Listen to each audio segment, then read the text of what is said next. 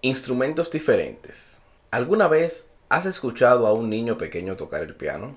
Todos hemos escuchado las detestables piezas musicales que aprenden los principiantes, pero la mayoría de las canciones que se tocan al principio solo van de nota en nota. Cuando el niño avanza más, aprende a tocar acordes, comienza a usar las dos manos, y el uso de las dos manos influye por completo en el resultado. La clase de música que puedes producir con las dos manos es 100 veces más hermosa que la que puedes crear con una sola. Repito, el mismo principio se ajusta a la relación sexual. El hombre y la mujer son las dos manos de la relación sexual tal como la diseñó Dios. Ninguno de los dos es el mismo. Ninguna mano toca las mismas notas. Pero cuando trabajan en equipo, pueden crear algunos de los sonidos más hermosos que se escucharán jamás. Lo que deseo para ustedes como pareja es que sean dos personas satisfechas en lo sexual. Un cónyuge que tiene relaciones sexuales por obligación no satisfará a su pareja. Es verdad, habrá momentos en los que la relación sexual parezca una obligación, al menos al comienzo. Pero si siempre parece una obligación, no es satisfactorio en el sentido en el que estoy hablando.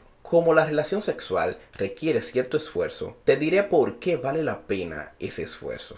Primero les hablaré a las esposas. He aquí por qué se benefician al tener a un esposo sexualmente satisfecho.